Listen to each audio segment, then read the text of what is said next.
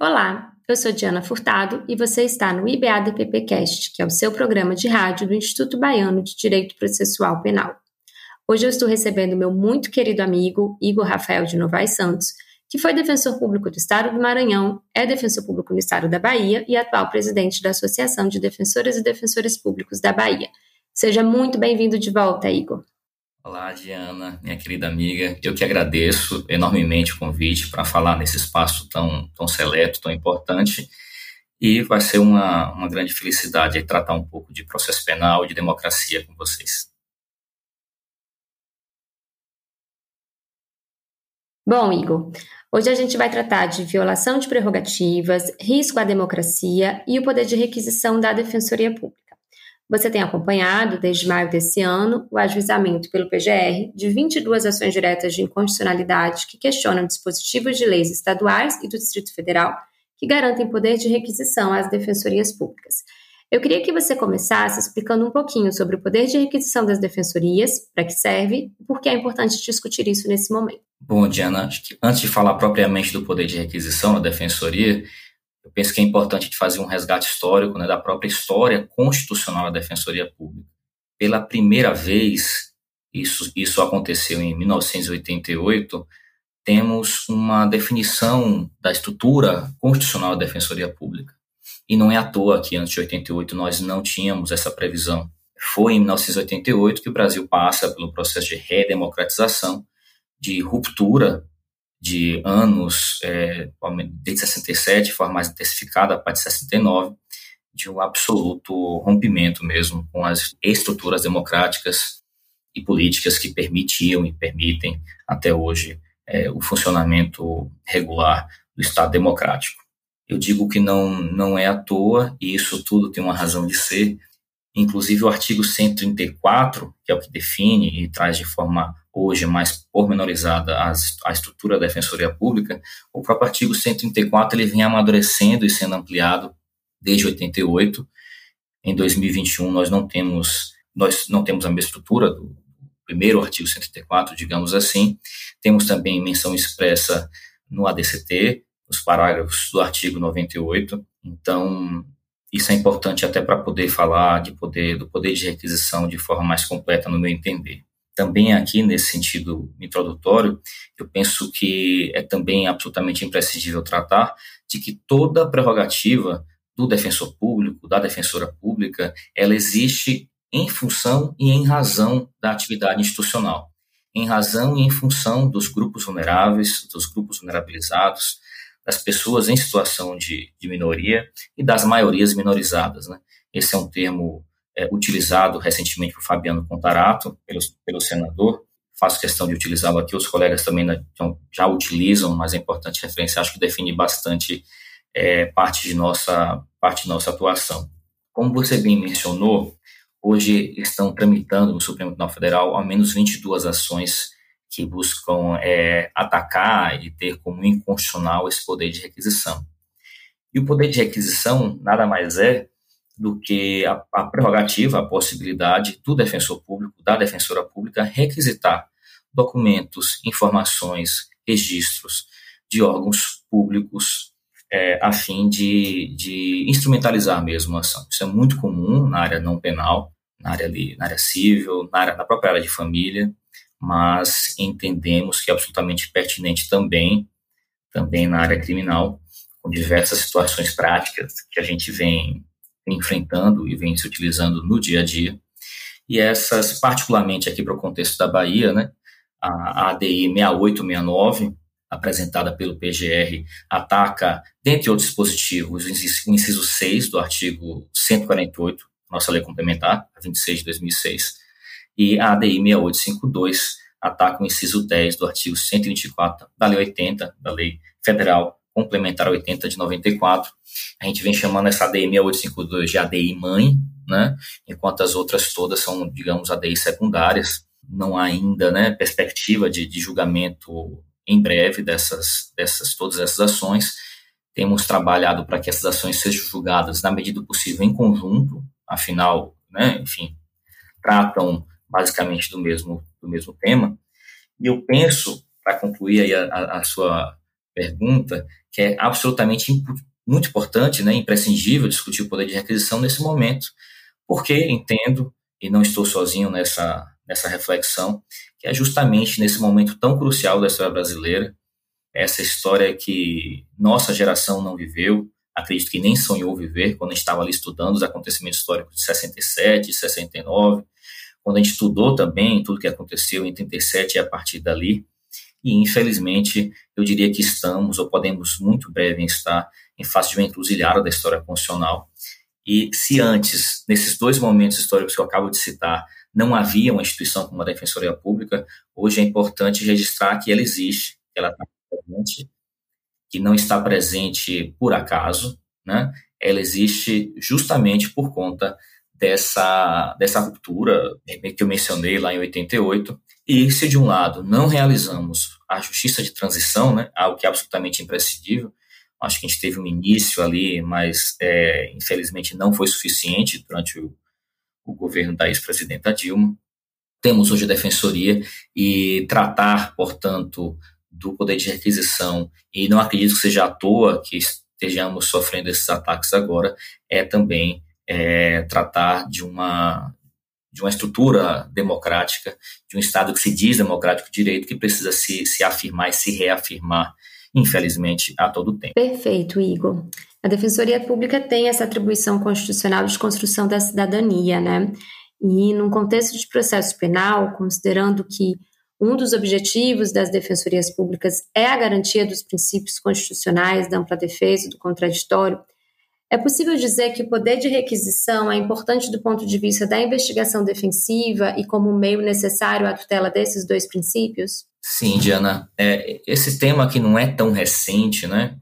Digamos que ele ganhou corpo a partir de 2018, com a edição de um provimento do Conselho Federal da Ordem, é, mas é um tema que se mostra ainda mais relevante do ponto de vista desse processo democrático que a gente está debatendo depois de uma certa postura de resistência de parte do Ministério Público e também da Polícia Investigativa.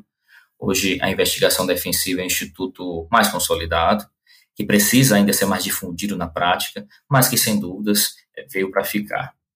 É claro que envolve muito a estratégia processual do, do profissional responsável pela defesa, né?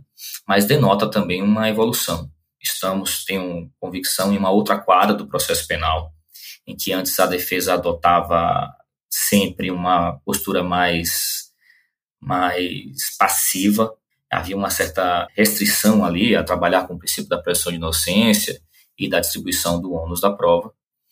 No entanto, hoje a investigação, hoje a investigação defensiva traz essa atitude mais, mais ativa, que pode ser realizada em qualquer fase da persecução penal, e absolutamente necessária para o aprofundamento desse Estado, que, como eu disse há pouco, é, se diz democrático e se diz de direito. Isso porque, e aí eu trago isso como, como a, a primeira é, linha, aí, digamos, mais contundente do meu pensamento em particular, né, é que a investigação defensiva ela fortalece, ainda que minimamente, a paridade de armas, que é também exaltada constitucionalmente, afinal, é, é um, é uma referência, compõe aí o devido processo legal. E aí, quando a gente fala em paridade de armas, Diana, eu, eu me lembro de uma constatação que à época me pareceu muito curiosa, mas é, é muito verdadeira mesmo. De um então estagiário meu, quando eu estava lá no Maranhão, a gente estava discutindo e, e tratando de, de, processo penal, enquanto estudávamos os processos, e ele chegou à seguinte conclusão, né? que a, a defesa é como se fosse um escudo que está ali protegendo o acusado, ou a acusada de um aparato é, estatal mesmo, gigante, né, formado ali pelo Ministério Público, pela Polícia Investigativa.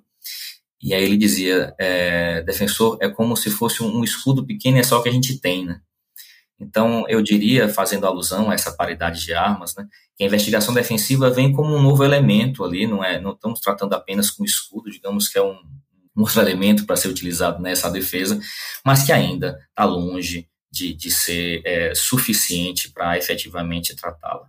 É uma previsão da investigação defensiva também está prevista na Convenção Americana de Direitos Humanos, e nessa linha de trazer um panorama mais amplo da investigação defensiva, é importante trazer à memória também que essa investigação pode dispensar eventual elemento de prova que se entenda criminadora, né?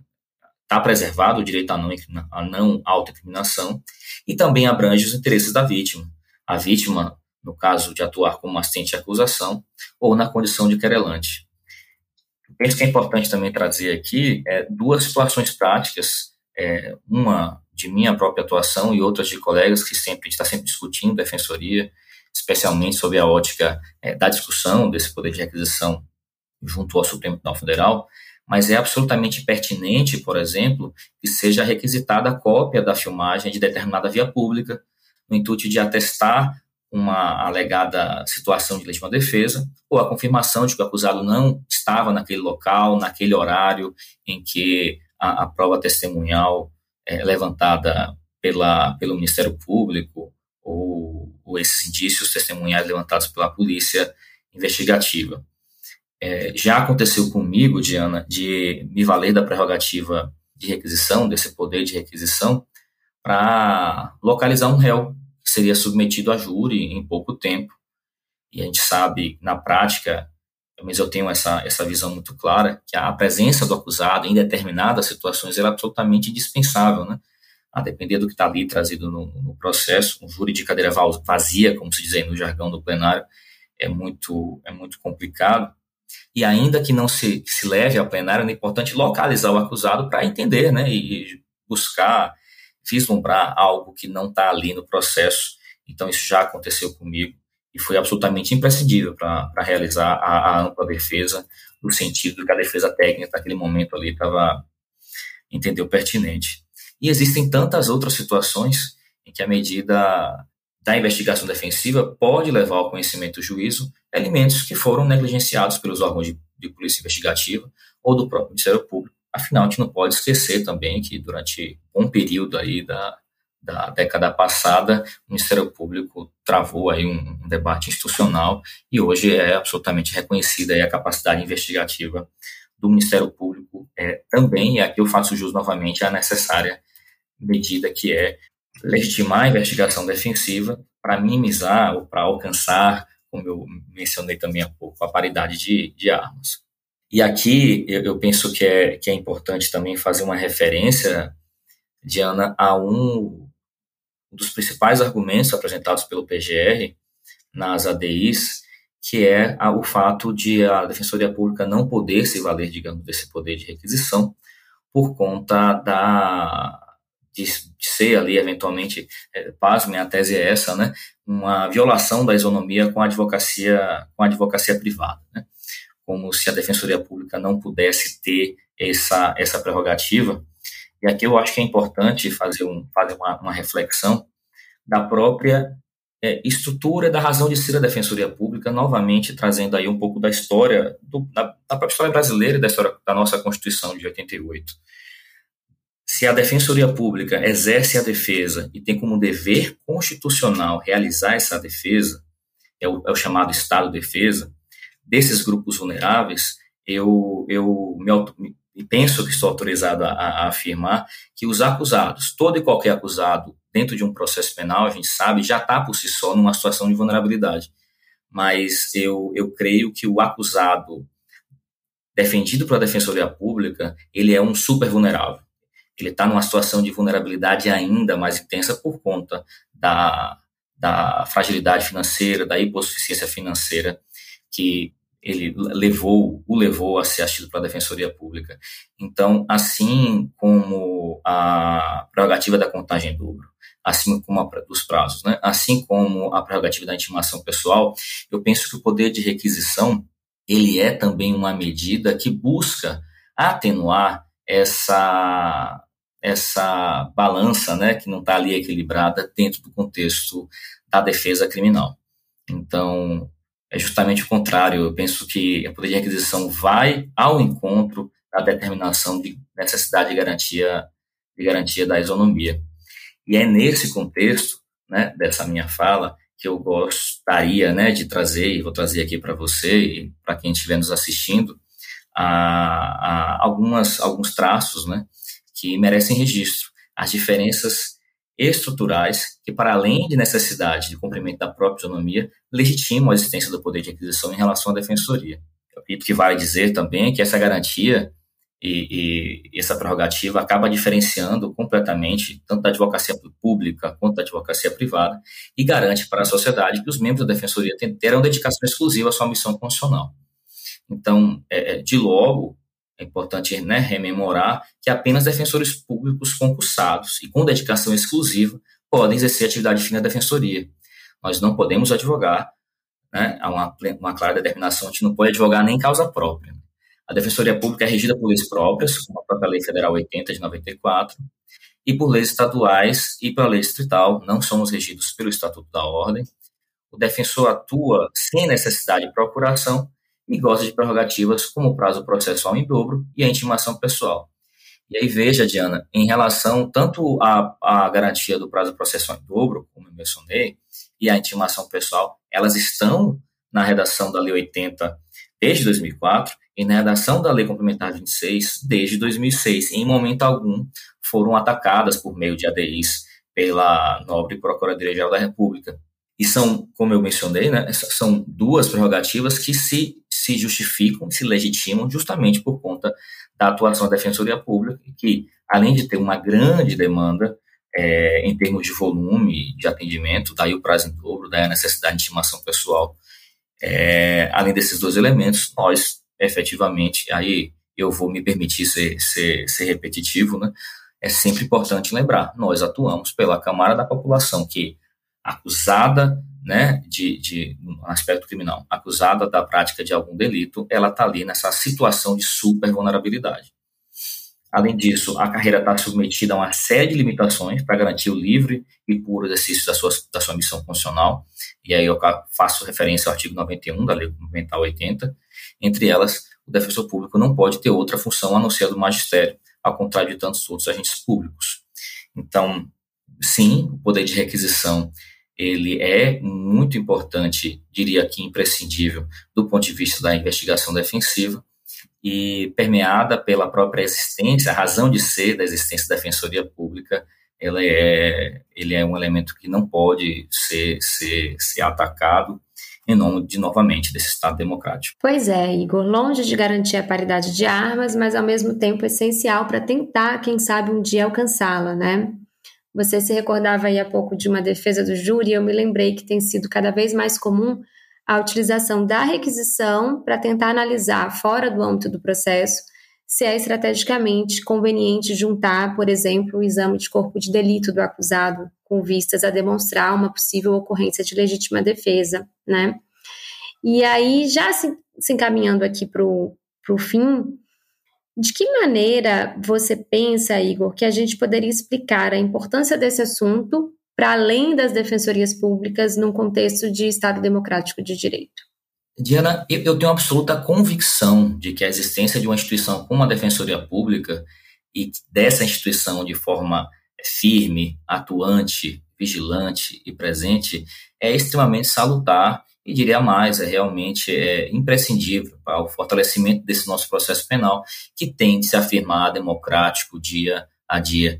Eu acredito que nesse nosso Brasil, né, a importância é realmente beira essa, essa necessidade. Não basta a gente falar que ele é democrático, a gente tem que o tempo todo afirmar e demonstrar essa relevância.